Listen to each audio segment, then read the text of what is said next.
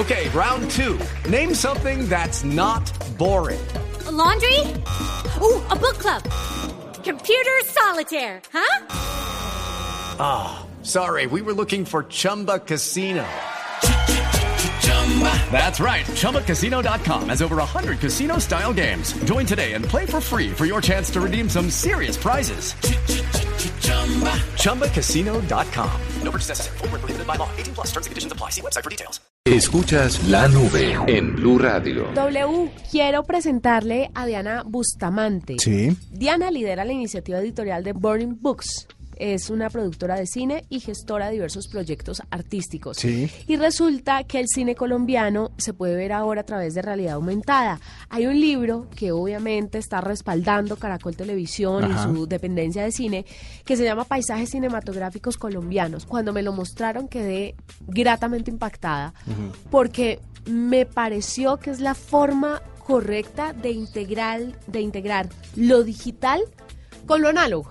En este caso, los libros. Pero todo el mundo está diciendo que los libros ya no se leen, que la gente prefiere hacerlo de forma digital. Pero cuando usted tiene un libro físico, lo abre, activa una aplicación, eh, activa la cámara de su celular a través de una aplicación y esa foto que está viendo empieza a cobrar vida y a mostrarle como un detrás de cámaras y una historia, además de la que ya cuenta el libro, vea, es, es una experiencia maravillosa. Estaba Se la tengo que traer mañana. Sí, no, estoy viendo eh, reseñas obviamente por internet acerca de este libro y mm, hay solo una cosa maravillosa. Este país se caracteriza por tener unos paisajes naturales para la gente que hace turismo, para la gente que tiene la posibilidad de viajar, espectaculares. Y muchas veces, no sé si usted se ha dado cuenta que Internet tiene eh, para todo información. Y una de ellas, por ejemplo, es dónde se filmó tal cosa. Y entonces uno puede ver los hoteles en donde se ven en las películas, todo poder tener esa facilidad de integrar las dos cosas con esa tecnología de la realidad aumentada hace que la experiencia sea totalmente nueva. Pero esto es mucho más allá de lo que le puede mostrar al Google, ¿sabe? Porque son los mismos desarrolladores del libro, los mismos,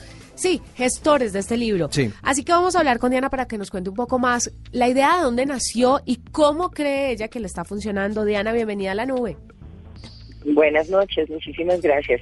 Bueno, Diana, este libro, Paisaje Cinematográfico Colombiano, ¿cómo nace esa idea y cómo deciden capturar a una parte de la población con esta apuesta digital? Bueno, pues esta idea nace precisamente de, una conversación y una inquietud con, con, los compañeros de Caracol, específicamente con Gonzalo Córdoba y con Dago, pues como de hacer algo que estuviera alrededor de la historia del cine colombiano. Eh, y ahí como que empezamos a madurar la idea y surgió esta, esta forma como de recorrer el país a través de sus regiones, a través del cine. Tenía dos finalidades. La primera era como, como salir de ese lugar común que dice como todo el cine colombiano es igual, lo cual no es cierto.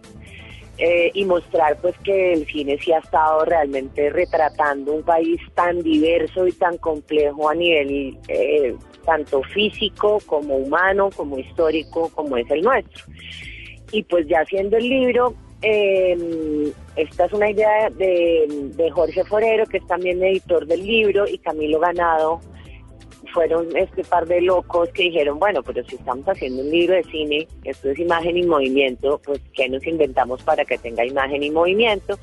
son unos gomosos locos de la tecnología, entonces encontraron esta posibilidad de desarrollar este, este app eh, que a lo que le apunta es hacer que la experiencia del libro sea muy dinámica en general, ¿no? No solamente como le decías, no solamente es como que te muestre que tal película sucedió en tal lugar, sino que te pasen cosas. Cuando tú estás recorriendo el libro y encuentras la señal de esta pieza tiene realidad aumentada, puedes encontrar el tráiler o puedes ver esa foto cómo se vuelve escena o puedes escuchar la entrevista del director o puedes ver apartes del guion de esa película o del storyboard, por ejemplo, El abrazo de la serpiente lo tiene porque Ciro es un director que siempre trabaja con storyboard entonces es muy lindo porque uno como espectador no tiene mucha idea de toda la cantidad de cositas que hay detrás de las películas, ¿no? Y ese, esa era como la, el chiste con la realidad aumentada, era como llevarlos a través de esas posibilidades a lugares un poco insospechados de cómo se hacen las películas y de cómo son esas fotos en películas. Sí, justamente sobre eso le quería hablar. Es el proceso de llevar a cabo una película tiene como ciertos pasos en este y los y el proceso de hacer un libro tiene otros totalmente diferentes. ¿En dónde se encontraron con alguien que pudiera combinar eh, o darse cuenta de que en el libro podía haber algo de cine o de qué parte del cine incluir en el libro? La verdad ha sido todo un proceso como desde acá, desde, desde quien te habla, como de ser muy intuitivos.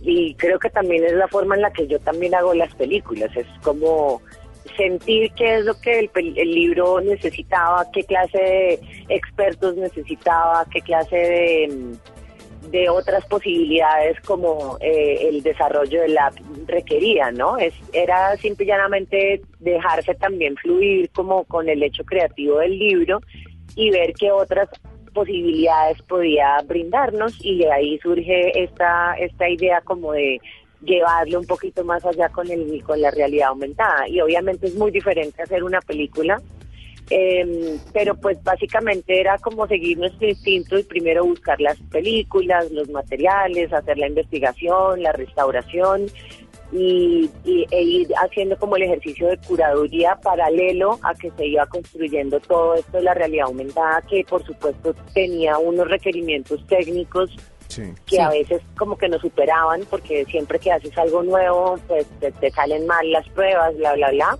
Pero era como un tema de ir ensayando, simplemente. Diana, eh, dos preguntas finales. La primera es, ¿en cuánto incrementa los costos eh, del libro para el usuario final o para el consumidor o para el lector final? Y la segunda es que si ustedes creen que esto se puede replicar con otros títulos, me parece que de pronto para una experiencia de libros infantiles puede ser muy interesante. Entonces, sí quisiera eh, saber esas dos cosas.